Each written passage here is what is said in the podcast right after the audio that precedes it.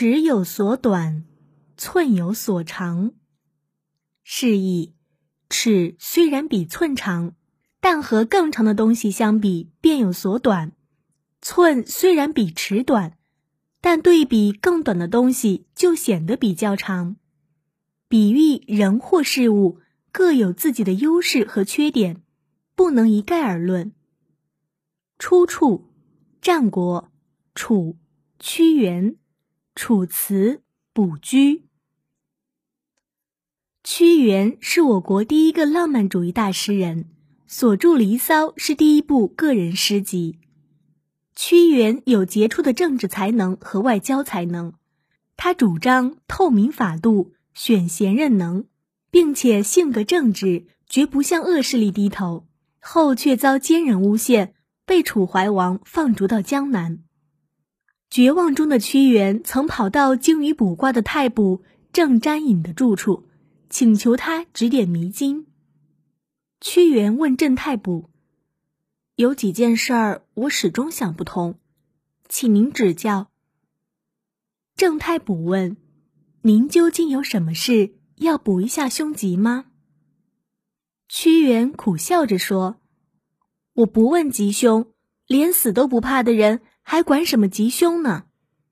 您说我是应该不顾性命的直言国家大事，还是苟且偷生与小人同流合污以求得功名富贵？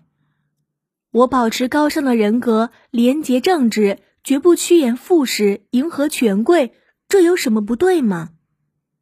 我愿像骏马一样昂首飞驰，鄙视野鸭子在水中漂游，这不应该吗？我要像天鹅那样翱翔蓝天，拒绝像鸡鸭那样互相争食。您说我错了吗？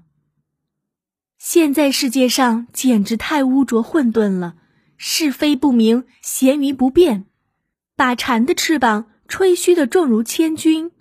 却把千钧重物贬低的轻似鸿毛，音质美妙的铜钟被毁弃不听，泥烧的瓦罐子却敲得比雷声还响。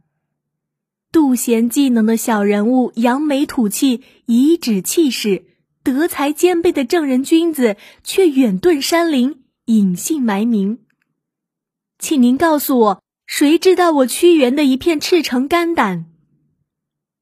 郑太卜叹口气，将算卦用的龟甲和尸草放下。尺虽长，有时却显得短；寸虽短，有时却嫌长。智者有时也被欺骗，神灵有时也犯糊涂。卜卦的龟甲和尸草也有辨不清的事情。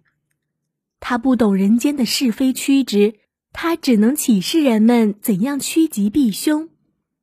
您是个聪明人，又有学问。您问的是天理，是正直与邪恶，伟大与渺小，而卜卦是不理会这些的。